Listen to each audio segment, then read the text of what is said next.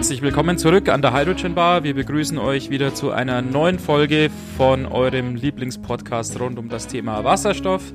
Und nach einiger Zeit freut es uns wieder ganz besonders, dass wir mal wieder einen Gast hier an der Bar haben. Servus in die Runde. Hallo Martin. Äh, und hallo Manfred. Ich spring vielleicht gleich rein. Magst du dich kurz mal vorstellen? Oder sollen, dürfen wir das machen? Kann auch das gern selber regeln. Gerne, ja. kannst am besten Hallo, über dich selber reden, wahrscheinlich. Bitte? Du kannst am besten über dich selber sprechen, wahrscheinlich. Ja, hallo in die Runde. Mein Name ist äh, Manfred Kroh. Ich bin ähm, Physiker und ähm, aktuell im Bereich der erneuerbaren Energien tätig und beschäftigt auch mit, mich mit dem Thema Wasserstoff. Ähm, wie gesagt, nach dem Physikstudium, Ende des Physikstudiums habe ich mich auf die äh, Bereiche erneuerbare Energien und ähm, Teilchenphysik konzentriert, auch ähm, teilweise Vorlesungen über ähm, Atmosphärenchemie und Klimaforschung gehört. Ähm, habe dann noch einen Ausflug in die Teilchenphysik am CERN, wo ich meine Diplom- und Doktorarbeit geschrieben habe, der Suche nach dem Higgs-Boson, die experimentelle Teilchenphysik. Ähm, mich etwas ähm, ja, spannenderen Themen zugewandt, meiner Meinung nach, oder ähm, ja, besser, besser fürs Leben Themen. Ähm, bin in den Bereich der erneuerbaren Energien gewechselt, in einem kleinen Ingenieurbüro gearbeitet für vier Jahre, äh, wo ich mich mit der Planung und Qualitätsgutachten, ähm, Abnahmegutachten, Messungen und so weiter für große Photovoltaikparks beschäftigt habe. Ähm, war dann anschließend ähm, drei Jahre in einem Energiehandelshaus tätig und habe dort für eine Stadtwerkegruppe ein virtuelles Kraftwerk aufgebaut, um Blockheizkraftwerke oder auch sonstige Heizkraftwerke oder auch flexible Verbraucher in, zusammenzuschalten, äh, innerhalb Deutschlands zusammenzuschalten, um diese Flexibilitäten für netzdienliche Leistungen zu erschließen, das heißt Regelleistung aus diesen Anlagen zu erbringen und ähm, parallel habe ich mich dort auch mit dem Thema Direktvermarktung von erneuerbaren Energienanlagen beschäftigt. Das heißt die Vermarktung des Stroms von Wind- und PV-Anlagen an den Strombörsen. Alles, was darum sich rankt. Und seit August 2016 bin ich jetzt ähm, bei der BayWa, bei der BayWa RE Renewable Energy GmbH, wie der Name schon sagt, Unternehmensteil der BayWa ähm, mit Hauptsitz in München, der sich äh, mit erneuerbaren Energien beschäftigt. Ähm, die BayWa RE gibt es seit ähm, jetzt etwas mehr als zehn Jahren. Ähm, wurde aufgebaut, um eben um einen Teil der erneuerbaren Energien die Aktivitäten der, der, des BayWa-Konzerns auszubauen. Die BayWa kennen vielleicht einige von den ganzen Themen, die sich rund um Agrar, Handel, Technik für Landwirtschaft bewegen, Baustoffhandel, Gartenmärkte, auch im Bereich der klassischen Energie gerade in, Süddeutschland, in Bayern, eine, ja, eine der größeren Heizölhändler, Dieselhändler, ähm, Pelletshandel und so weiter und so fort. Vor zehn Jahren hat man ihn dort den, den Bereich der erneuerbaren Energien aufgebaut. Inzwischen oder in den letzten zehn Jahren sehr stark gewachsen. Wir sind im Bereich der erneuerbaren Energien dort inzwischen zweieinhalbtausend Mitarbeiter weltweit auf den meisten Kontinenten dieser Erde aktiv. Das Stammgeschäft natürlich weiterhin in, in Europa, wir Deutschland, sonstigen europäischen Ländern, ähm, aber auch Nord-, Mittel-, zunehmend auch Südamerika, in Afrika aktiv, in Südostasien aktiv, ähm, in Australien aktiv. Genau. Die, äh, ja, ich finde es ja wahnsinnig faszinierend, wenn man das hört, weil, wie gesagt, für mich ist BayWa natürlich auch eher so dieser Agrarhandel, der auf dem Land da seine Silohäuser immer neben dem Bahnhof hat, im Prinzip, mhm. und wo du Traktoren kaufen kannst. Ähm, aber was, was ihr da macht, ist ja wirklich eigentlich komplett was anderes. Und vielleicht jetzt, um den, den Kreis zu schließen, ähm, es, es hat ja auch bisschen was mit Wasserstoff zu tun. Nichtsdestotrotz vielleicht als, als Vorbemerkung vorneweg, du, du bist hier bei uns ähm, natürlich als äh, Vertreter deiner privaten Meinung und ähm, nicht für BayWa, richtig? Nur um das klarzustellen. Genau, richtig. Richtig, genau. Ich bin ja. hier als, als, als Privatperson Manfred Groh. Ähm, neben den Tätigkeiten, die wir jetzt, ja. jetzt gerade schon besprochen haben, auch bei den Scientists for Future aktiv, dazu wollten wir dann auch noch sprechen. Aber eben jetzt nicht der, vertrete hier nicht die, die offizielle BayWa, BayWa RE-Meinung, sondern meine Privat. Es freut uns auf jeden Fall, dass du hier das mit deiner Meinung teilnehmen kannst. Schön, dass du schon erwähnt hast, diese zwei Bereiche, möchte ich es mal nennen, die wir sehr spannend finden und über die wir in dieser Folge und dann auch in der nächsten Folge sprechen möchten. Der eine, ja, hat ziemlich direkt, trotzdem ja mit deiner Tätigkeit bei der BayWa zu tun. Da unterhalten wir uns über sehr spannende Projekte rund um das Thema erneuerbare Energien und Wasserstoff. Wollen wir so ein bisschen in der heutigen Folge abarbeiten und in der nächsten Woche dann möchten wir ein bisschen näher und im Einzelnen dann über diese Aktivitäten von Fridays for Future oder speziell jetzt in deinem Aktivitätsbereich die Scientists for Future sprechen. Wie gesagt, das dann aber nächste Woche. In dieser Woche möchten wir, wie gesagt, über die Tätigkeiten von dir und speziell äh, auch von der BayWa sprechen, wenn es um unser Lieblingsthema, logischerweise Wasserstoff geht. Und, und ein ganz spannendes Projekt, äh, auf das wir da aufmerksam gemacht wurden und das passt eigentlich ganz gut auch zu dem, was wir vor einigen Wochen schon mit dem Daniel Bick von OGE besprochen haben. Ein ziemlich ähm, schönes, komplexes Projekt in Holland. Das besteht also, wenn ich das mal so in meinen bescheidenen Worten umreiße, aus einem Elektrolyseur, aus Verdichtung, Abfüllstationen, also Erzeugung von Wasserstoff aus erneuerbaren Energien. Möchtest du vielleicht in wenigen Worten umschreiben, worum es bei diesem Projekt geht und warum das speziell auch im Hinblick eben auf das Thema Wasserstoff spannend ist?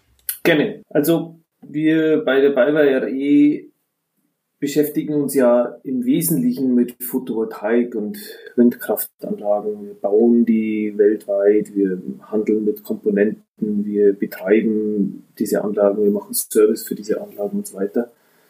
Im Bereich des Wasserstoffs ist es, ist das Thema Wasserstoff für uns so neu wie für viele andere Unternehmen eben auch. Ja, wie, wie schon angesprochen, wir haben einige einige Bereiche oder einige, äh, einige Pilotprojekte, sagen wir, im Thema Wasserstoff ähm, geplant oder im Auge.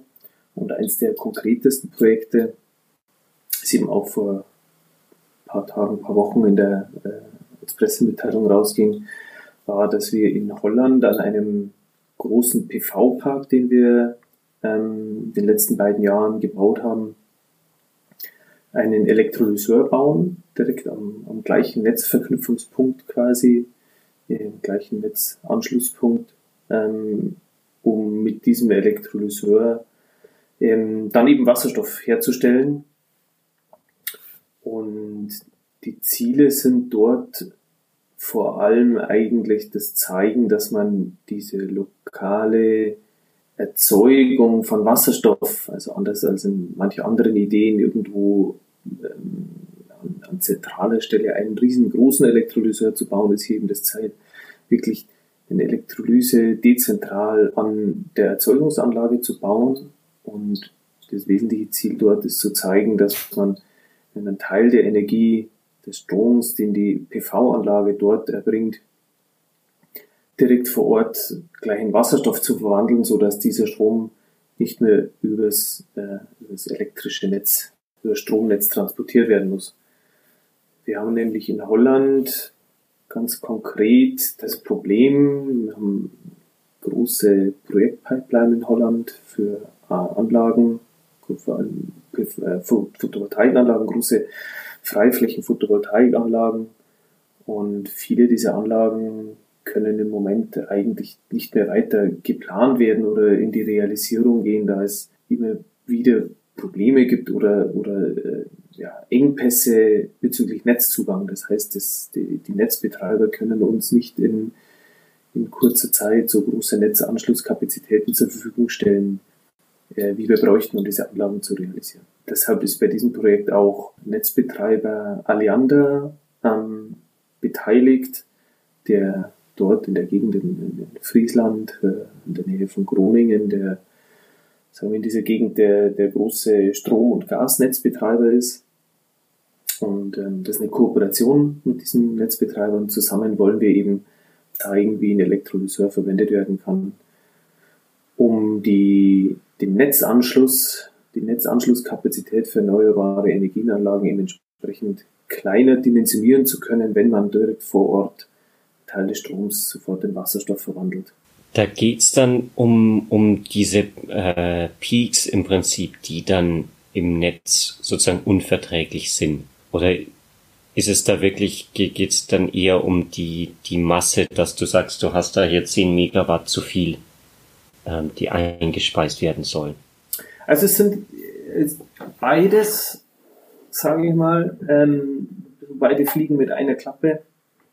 Ähm, der, der wesentliche Punkt soll, soll eigentlich schon sein, dass wir, also das Leistungsverhältnis ist jetzt bei dieser Anlage, die wir dort bauen, nicht, nicht, nicht so, wie es dann später mal vernünftig wäre, vermutlich, weil die äh, PV-Anlage, die wir dort gebaut haben, hat 50 Megawatt Spitzenleistung und der Elektrolyseur 1,3 Megawatt, das heißt sehr viel kleinere Elektrolyseleistung als die PV-Anlagenleistung, aber es geht uns im Wesentlichen zu zeigen, welche, welche Leistung, welche Flexibilität auch der Elektrolyseur hat, zum Erzeugungsprofil eines PV-Parks zu folgen.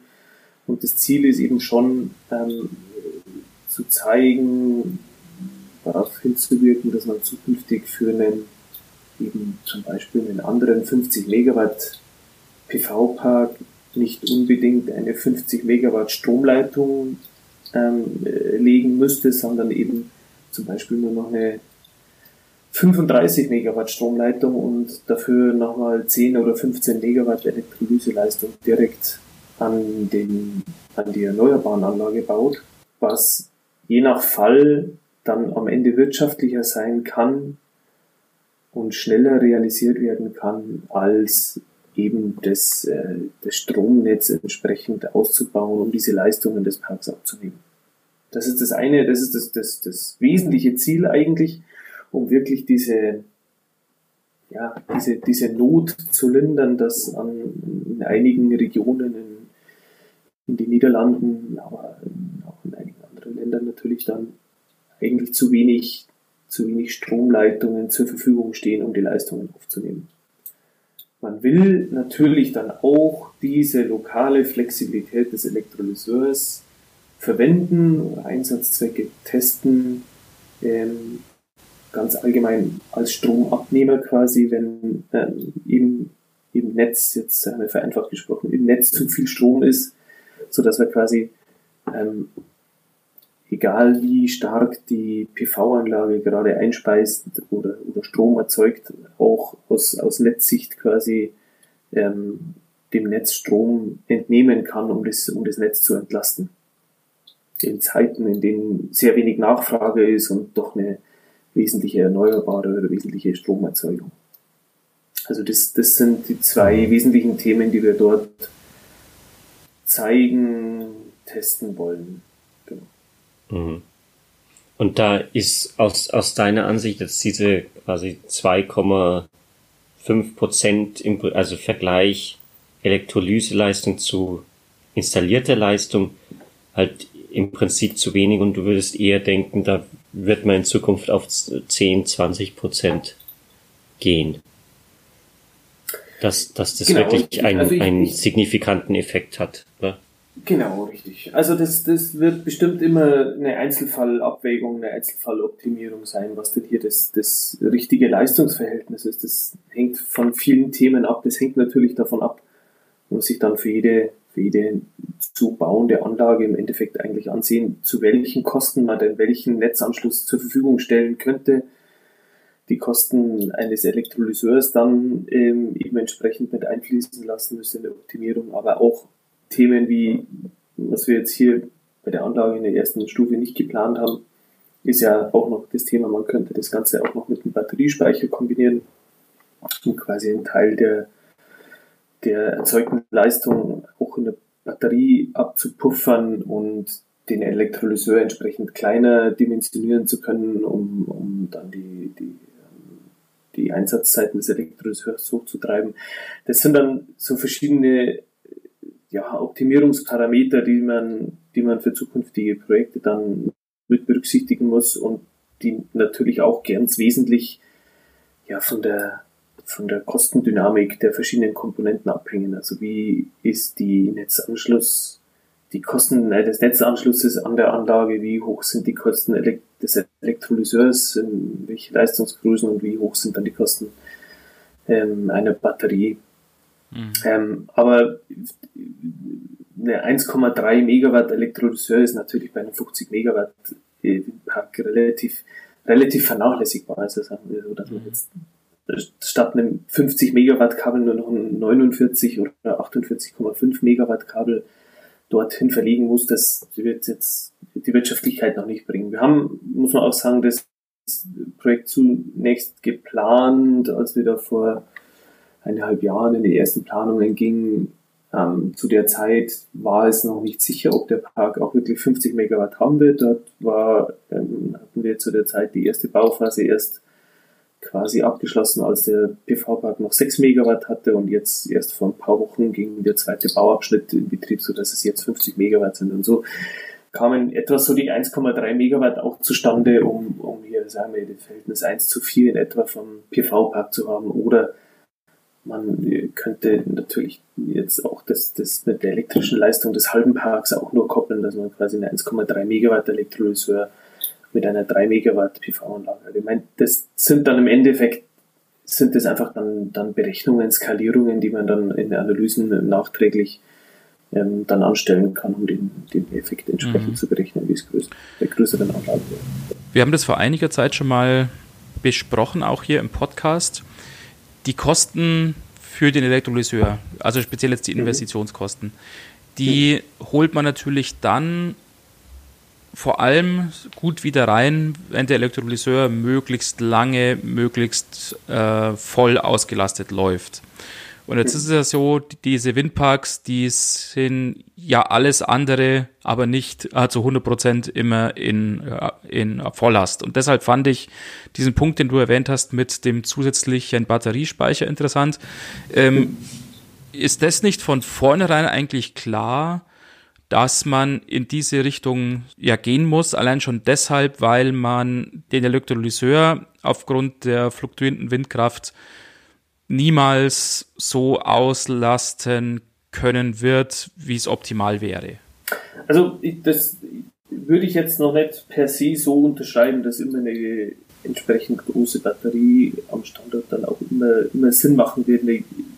Das hängt wirklich dann vermutlich von den von den konkreten Begebenheiten ab, wie, wie groß ist die PV-Anlage im Vergleich zum Elektrolyseur und das, das kommt ja auch ein bisschen darauf an, wie sklavisch hält man sich denn dann dran, ob der Elektrolyseur rein nur Leistung des PV-Parks ähm, äh, verwenden darf quasi oder ob, wenn jetzt, sagen wir mal, der, als, als Beispiel, wenn der Elektrolyseur, sagen wir mal, die halbe Leistung der PV-Anlage hätte und es gibt einen kurzen einen kurzen Einbruch der elektrischen Leistung des PV-Parks, weil, wir, weil sich eine Wolke genau über den, über den äh, PV-Park zieht, dann ist die Frage, ob man den Elektrolyseur wirklich in dieser kurzen Zeit eben die entsprechend die Leistung entsprechend reduziert oder ob man in so einem Moment dann sagt, na gut, dann soll der halt für ein, zwei, drei Minuten 500 kW oder Megawatt auch aus dem Netz beziehen an Leistung.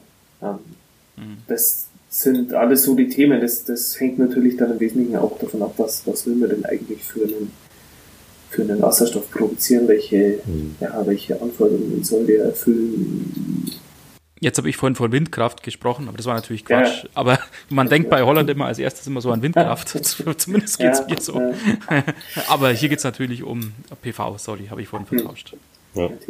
Also das, das, Thema Batterien ist, ist ähm, bestimmt heiß, ganz klar. Wir wollten jetzt äh, natürlich auch die Komplexität jetzt erstmal auch nicht zu hoch schrauben. Wie gesagt, das ist ja sowieso schon, sage ich mal, relativ, ja, was, Neuland würde ich jetzt auch nicht, das klingt, klingt ein bisschen arg hochgestochen, aber sagen wir so, mir wäre jetzt kein anderes Projekt bewusst, wo man wirklich an, an einem, einem PV-Park versucht man den Elektrolyseur entsprechend des PV-Profils ähm, nachzufahren und einfach zu sehen, wie, wie zuverlässig läuft denn so ein Elektrolyseur, wie zuverlässig kann der das abfahren, wie viele Probleme gibt es denn dabei ähm, und so weiter und so fort. Das, ist, das steht jetzt erstmal im Vordergrund und ist völlig klar, dass man das Thema, wenn, das, wenn sich das jetzt wirklich sagen, gelebte Praxis werden würde in Zukunft bei weiteren Anlagen, dass man dort auch zur Gesamtoptimierung eines solches Projekts auch das Thema Batteriespeicher hier mit, äh, mit, mit, berücksichtigen muss.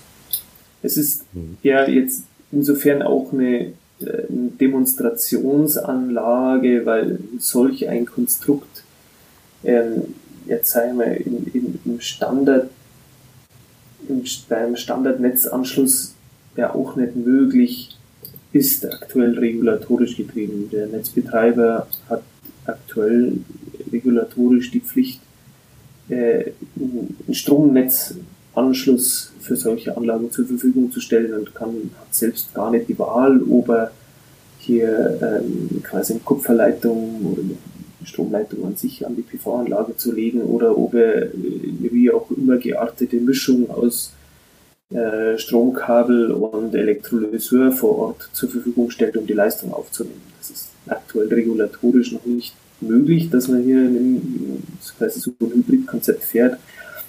Das ist eben auch äh, eines der Ziele des, des, ähm, des Kooperationspartners Alliander, des Netzbetreibers, um hier einfach äh, ein Demonstrationsprojekt ähm, zu haben, um ähm, darauf hinzuwirken, sofern das alles äh, positiv läuft und man einen Sinn darin sieht, ähm, um, um darauf hinzuwirken, dass zukünftig der Netzbetreiber auch solche hybride Konzepte quasi anbieten kann für, als, als Netzanschluss für erneuerbare Anlagen.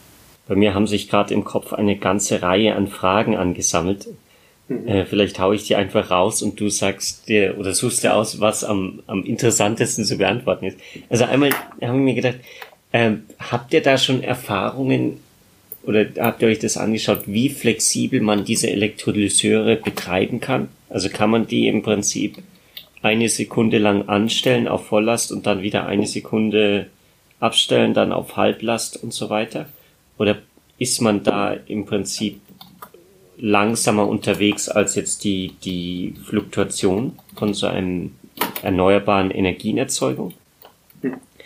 Und dann der, das andere große, der andere große Punkt ist natürlich äh, die, diese Sache, was, was sind dann die, die Punkte, um von dieser Demo-Phase in den wirtschaftlichen Betrieb zu kommen? Also sind es die rechtlichen Aspekte? Muss sich an der Technik was verbessern? Muss es billiger werden? Ich, ich fange mal mit dem ersten Punkt an, der, der Flexibilität eines Elektrolyseurs. Also da muss man natürlich immer einen ganzen, einen ganzen Strauß an Punkten mit berücksichtigen. Also das eine ist ja, sage ich mal, das, das Herzstück eines Elektrolyseurs, der Stack, in, in dem die, die Aufspaltung des Wassers im Endeffekt geschieht und Wasserstoff und Sauerstoff erzeugt wird.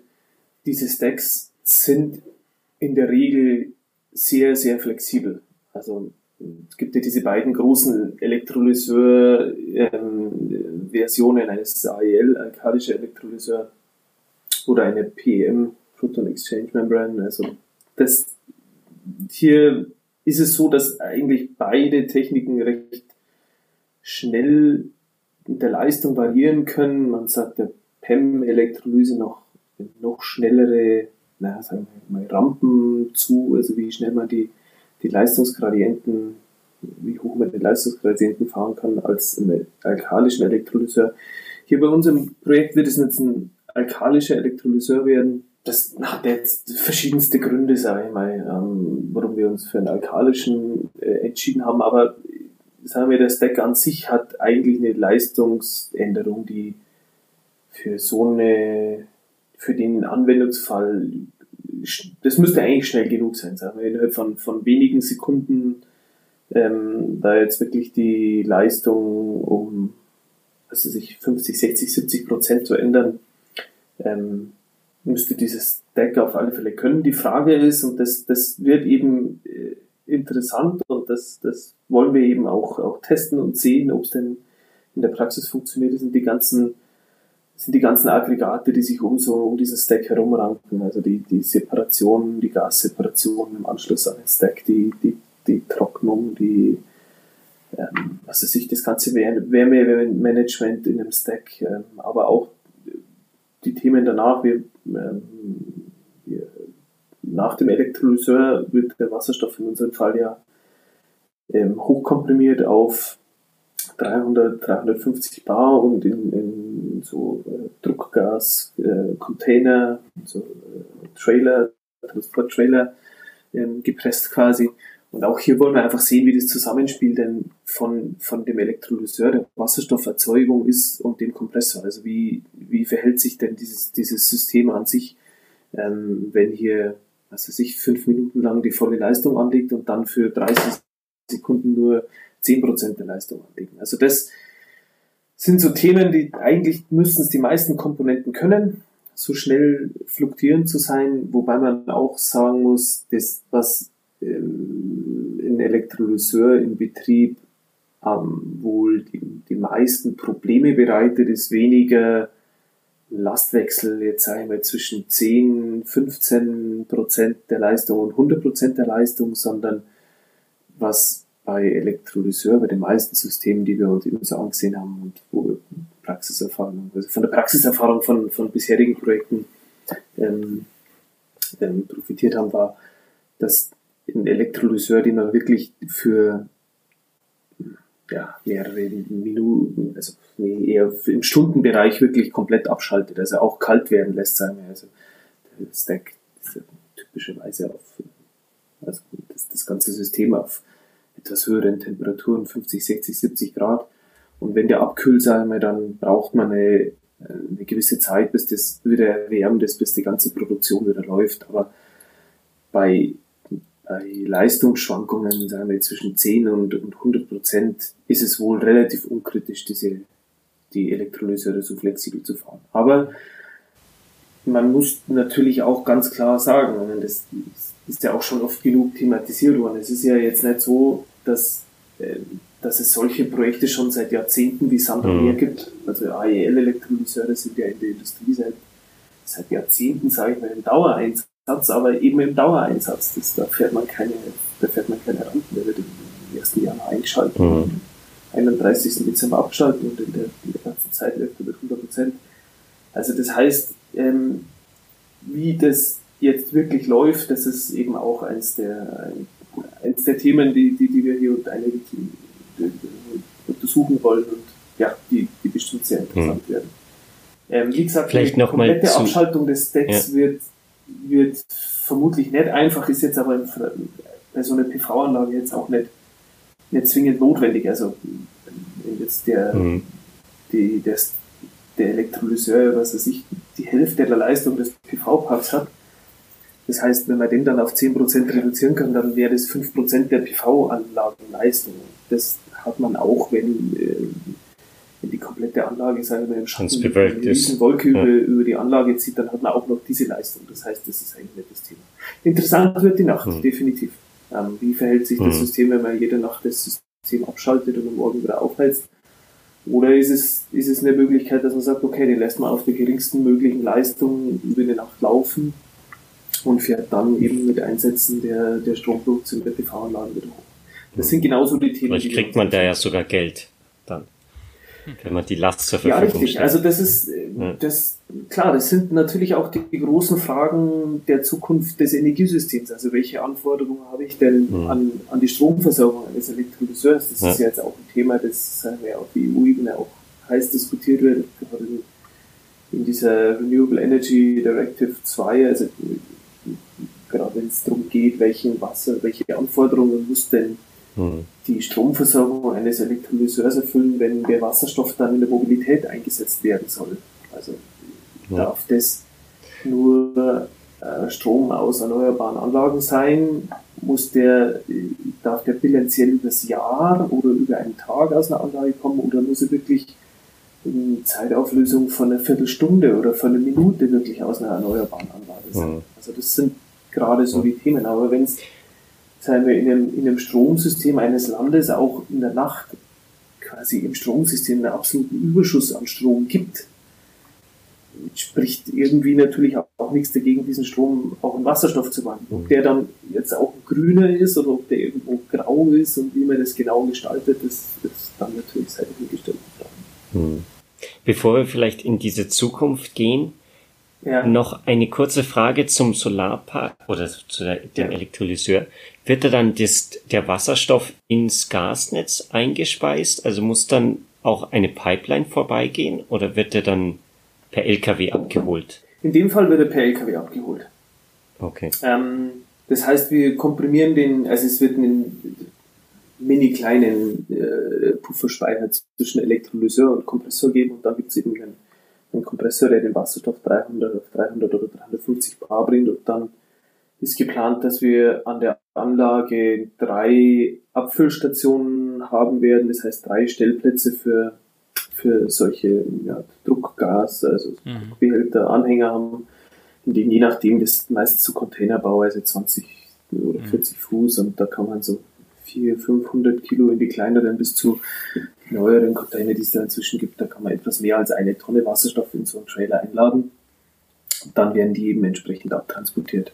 Ja, spannendes ähm, Projekt auf jeden Fall. Aber mhm. eh von dir, Johannes, vorhin ja schon erwähnt, Jetzt mal ganz konkret, was muss passieren, um solche schönen, spannenden Projekte in Zukunft und halt auch nicht in irgendeiner fernen Zukunft, sondern möglichst nahe Zukunft mhm.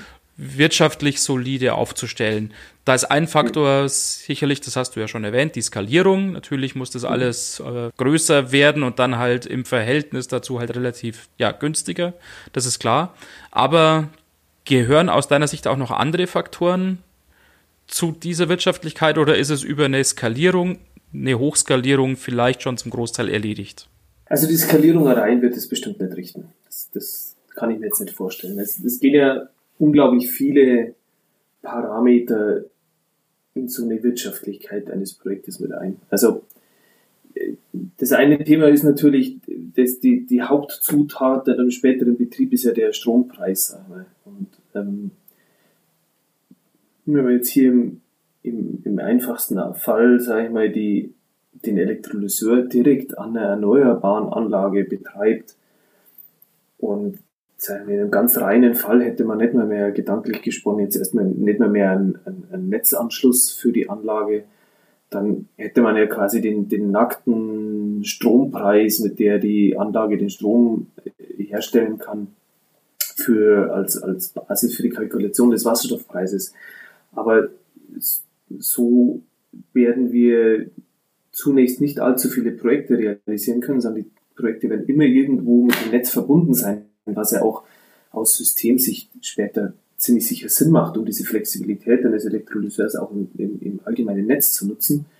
Und da ist es zumindest jetzt in Deutschland natürlich schon so, da, da ergeben sich schon einige Themen. Also die Frage ist, wie hoch ist denn die EEG-Umlage, die zum Beispiel so die, der Strom, der in dem Elektrolyseur verwendet wird, also wie hoch, wie hoch ist der Anteil der, der Stromsteuer, der EEG-Umlage, Netzentgelte und sonstigen Ablagen und um, Abgaben und Umlagen, die den Strompreis ja bestimmen ähm, für solche Projekte. Ähm, also man kennt es ja aus dem Privathaushaltbereich, da kostet Strom irgendwie an die knapp 30 Cent die Kilowattstunde, aber der Strompreis an der Strombörse ist irgendwo um die 4, 4,5 Cent pro Kilowattstunde. Und der Rest ist alles, sind alles Themen, wie Umlage, Steuer, Netzentgelte und so weiter. Und die Frage ist, welche diese Umlagen und, und Abgaben eben für solche Projekte dann auch wirklich äh, zum Tragen kommen. Also sind die zukünftigen EEG-Umlagen befreit oder nicht. Was mir da natürlich noch in den Sinn kommt, und wir müssen uns leider schon ein bisschen beeilen, äh, langsam zum Ende kommen, ist natürlich immer so das Stichwort Bepreisung von CO2-Emissionen. Äh, also ja. es wird ja immer dann ja, gesagt, und das haben wir auch im Podcast schon oft genug angesprochen, dass ja fossile Energiequellen sozusagen ungenügend bepreist sind, welchen Schaden sie in der Zukunft anrichten. Mhm. Also man sozusagen CO2, was wir heute in die Atmosphäre emittieren, ja eigentlich bepreisen müssten, weil damit wahrscheinlich in Zukunft Schäden verursacht werden. Wie siehst du dieses Thema? Würde eine, wie, wie auch immer man das nennen möchte, realistische CO2-Bepreisung hier äh, auch weitere Vorteile für solche Anlagen bringen?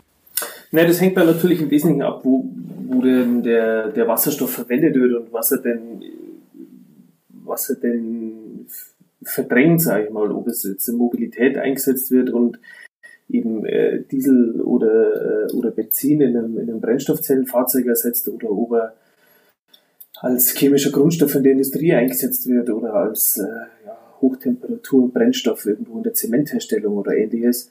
Ähm, da kann das durchaus ein Hebel sein, wobei man hier zu angesprochen realistische CO2-Preise so, also sagen wir, die im, im, europäischen Emissionshandel haben wir ja derzeit so einen CO2-Preis von 25 Euro die Tonne. Das würde jetzt so ein Projekt, wie wir in Holland machen, bestimmt nicht in die Wirtschaftlichkeit bringen. Das muss man, das muss man ganz ehrlich so zugeben. Aber mhm. äh, in einem CO2-Preis, sagen wir, ähm, was den CO2 denn wirklich als Schaden anrichtet, da das Umweltbundesamt vor ein, zwei Jahren eine Studie veröffentlicht, wo so 180 Euro die Tonne, ähm, die, Preise um 180 Euro die Tonne genannt werden, das wird, würde natürlich schon helfen. Aber ich, den, den größten Punkt sehe ich eigentlich immer noch, ähm, dass es meiner Meinung nach viel, noch viel zu unklar ist, wo denn der Wasserstoff später wirklich verwendet wird. Also hm, jetzt den Wasserstoff aus, aus einer Photovoltaikanlage jetzt zu einer, zu einer Raffinerie zu bringen über, über Trailer, und dort grauen Wasserstoff zu ersetzen. Also ich glaube, wenn sich sonst an den ganzen Rahmenbedingungen nichts ändert, ähm, kann der CO2-Preis gar nicht so hoch sein, realistisch, dass, dass sich das wirklich ändern würde. Also das mhm. heißt, da muss man dann wirklich sagen, wenn das Thema mit, mit Quoten treiben oder ähm, sonstige ähm, Rahmenbedingungen müssen sich so ändern, dass, dass sich wirklich jetzt äh, aus wirtschaftlichen Punkten sowas so durchsetzt. Aber die große Frage ist eben, wollen wir Wasserstoff CO2-frei erzeugen und im Energiesystem der Zukunft einsetzen oder, oder wollen wir das nicht? Und ähm, dann ist natürlich die Frage, wie kommen wir dorthin? Ganz klar. Ein CO2-Preis hilft, klar, je höher, desto mehr. Ähm, aber das alleinige Instrument wird es nicht bleiben können. Das, da wird es wird nicht funktionieren. Okay, ja, vielen Dank. Ähm, ich glaube, für heute sollten wir es dann auch schon mal wieder bleiben lassen. Wir haben unsere Zeit schon deutlich überschritten, aber wir mhm. freuen uns ja ganz besonders. Wir sprechen ja einfach nächste Woche nochmal weiter, auch wieder zu spannenden Themen. Vielen Dank für die Einblicke für heute. Johannes, noch eine Frage zum Abschluss? Ja, ich habe ziemlich viele Fragen. Zum Beispiel, wie oft muss denn da der LKW kommen, um den Trailer abzuholen? Aber das wird man dann sehen. Vielleicht, wenn der, der Park dann in Betrieb ist, ähm, dann, dann schauen wir mal vorbei mit dir. Fahren wir nach, nach Sehr Holland. Gerne. Sehr gerne. Genau, das haben wir noch gar nicht gesprochen. Soll Mitte nächsten Jahres in Betrieb gehen. Mitte beziehungsweise Quartal 3 nächsten. Ja, vielleicht darf man dann sogar ja schon das Haus wieder verlassen. Mal schauen, wie sich die Lage bis dahin darstellt. Ansonsten machen wir das Ganze ähm, online irgendwie. Ja, genau. genau läuft eh alles online. Ja, vielen Dank ähm, für heute. Wir treffen uns dann heute in einer Woche wieder. Vielen Dank fürs Zuhören an die Hörerinnen und Hörer. Wie immer der Hinweis, schaut auf der Homepage vorbei www.hydrogenbar.de. Schreibt uns auch gerne Feedback zu der Sendung heute an die übliche E-Mail-Adresse kontakt at äh. Und auch wenn ihr selbst noch Fragen vielleicht an den Manfred habt oder mit ihm in Kontakt treten wolltet, wendet euch äh, gerne an uns und Manfred, wenn du damit einverstanden bist, dann würden wir entsprechend den Kontakt dann herstellen. Gerne. Gut, damit eine schöne Woche und wir hören uns nächste Woche wieder. Macht's gut, bis dahin. Servus. Danke, tschüss.